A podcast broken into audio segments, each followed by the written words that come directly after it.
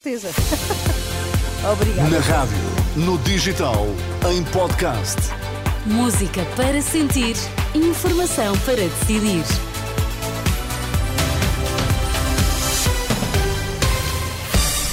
Voltamos agora às notícias para lhe contar o que é que se passa nesta manhã de sexta-feira. São nove horas. André Rodrigues, o que é que temos que saber?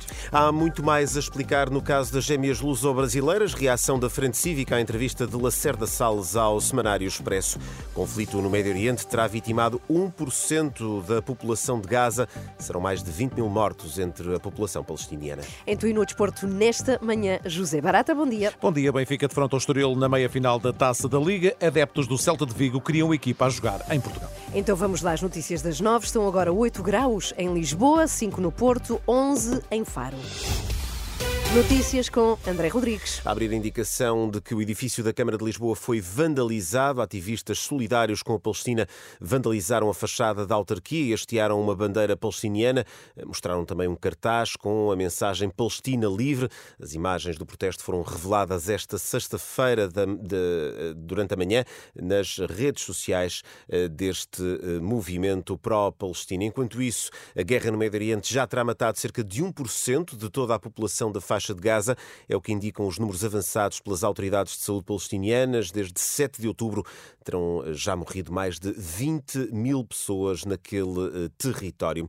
E o presidente da Conferência Episcopal Portuguesa, Dom José Ornelas, eh, diz que não nos devemos habituar à guerra. É um alerta deixado em entrevista à Renascença. Dom José Ornelas afirma que os textos do Natal descrevem uma situação semelhante à que se passa hoje na faixa de Gaza e também na Ucrânia. Dom José Ornelas diz que é preciso construir uma realidade diferente. Aquilo que nos dizem os, dos textos do Natal é precisamente isso. Um povo vivia nas trevas, na escuridão da morte, com cidades destroçadas. É preciso dizer que não pode, a gente não se pode habituar a isto. E o grito da esperança é, antes de mais, um grito de revolta justa perante aquilo que se passa e dizer nós temos de construir algo diferente. Certo da entrevista de Dom José Ornelas, o presidente da Conferência Episcopal Portuguesa, à jornalista Ana Catarina André, uma entrevista disponível em rr.pt.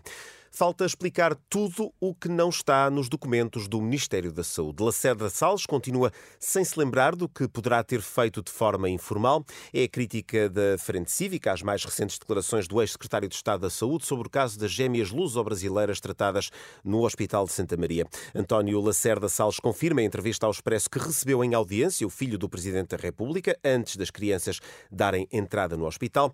No entanto, há ainda muito por explicar, diz João Paulo Batalha, o vice-presidente da Frente Cívica. O Lacerda Salles, finalmente, depois de ter consultado a dita documentação, lembrou-se que falou com o Nuno Rebelo de Sousa, mas continua a não se lembrar de muitas coisas. E, portanto, a frase-chave desta entrevista é quando ele diz, do ponto de vista da informalização, não tenho recordação de qualquer intervenção minha. Ou seja, ele reconhece que houve aqui muita coisa de informal e que, portanto, não está em documentação do Ministério da Saúde, e, e aí ele já não se lembra que intervenção teve, se teve alguma intervenção. E, portanto, continua a haver aqui coisas uh, cruciais que não estão explicadas.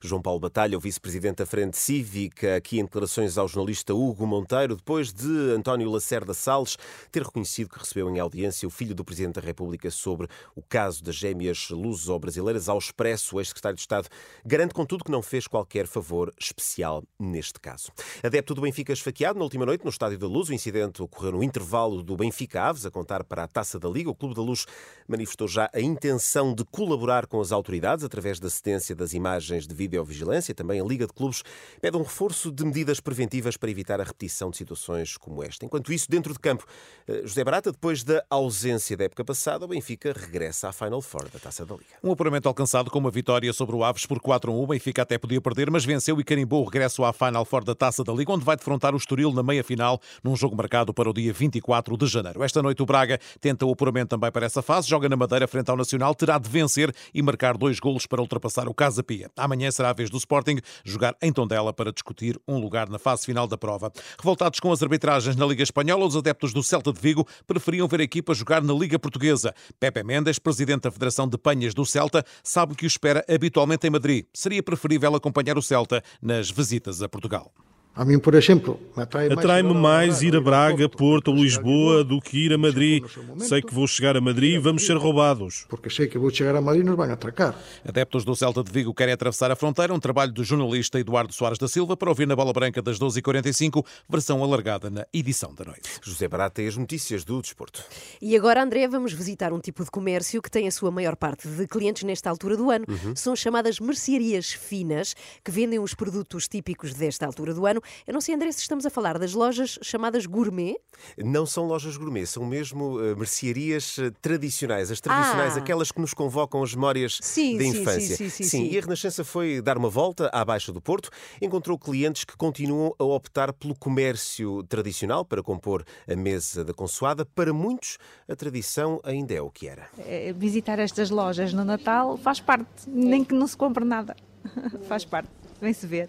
Olha, gosto muito de comprar eh, os, os chouriços, são muito bons. Bacalhauzinhos fiados também são muito bons. Queijinhos de vez em quando. E depois é tudo à vista, a gente só compra aquilo que vê. Os olhos compram, não é? Apesar dos preços serem eventualmente menos convidativos do que noutros espaços, Há outras razões que levam os clientes a optar por comprar na Baixa. Primeiro a, a, escolha, não é? Tem muitas coisas que não encontramos, como eu estava a dizer, em mais lado nenhum. Depois os produtos também são muito bem escolhidos, são de muita qualidade. Eu acho que as coisas que encontramos aqui são todas muito cuidadosamente escolhidas. E pronto, e depois também quando fazemos uma compra, na minha opinião, devemos ser eh, conscientes de para onde o nosso dinheiro está a ir e aqui é um, os donos são portugueses, é uma casa antiga portuguesa, portanto eu prefiro investir o meu dinheiro em pessoas que estão, pronto, é uma loja local do que em dar uma grande superfície. Nestas mercearias, os olhos também compram, os aromas convocam memórias. É outra das diferenças nestes locais que valorizam um atendimento mais personalizado. Que o diga Isabel Marques, ela é funcionária de uma mercearia na Rua do Bom Jardim, no centro do Porto. Não só atender, mas tenho clientes que vou perguntando, ou não vem com o marido pergunto, e o seu marido não veio, está doente? Então há este, esta conversa que é muito boa, não é? Acabo por conhecer a família, depois os netos, depois os filhos, até já não moro, moro vivem longe, mas vêm atrás dos aromas, chegam aqui e dizem, ai, quando eu vinha com a minha avó, o cheirinho, e tenho clientes que agora são adultos e vinham com os avós. Eu lembro-me quando me davam rebuçado.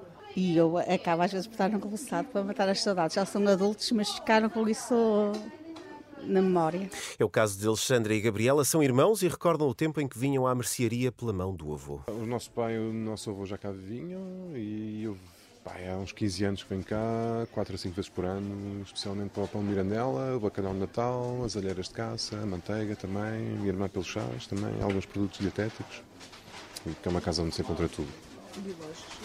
Vimos aqui eh, desde que somos pequenos. A tradição ainda é o que era e até o rádio dá o som ambiente. Já agora, um beijinho para as três da manhã, que eu ouço todas as manhãs. Oh. Isto é quase um convite, Ana. Sim, a dar sim, uma sim. volta pelas mercearias da Baixa do Porto, onde nesta altura cresce o número de clientes à procura daqueles produtos mais eh, tradicionais, tradicionais. e que resolvem tanto os presentes. Sim, sim. e há aqui também muito de memória afetiva nestes depoimentos que aqui, que aqui escutamos. Claro que sim. A questão é que depois, no resto do ano, estas lojas com certeza que não são tão visitadas, não, não é? Não têm tanta pois. procura. Temos que nos lembrar mais delas no, no resto do ano. Até já, André. Até já. Obrigada. 9 horas, 9 minutos. Vamos espreitar o trânsito já a seguir.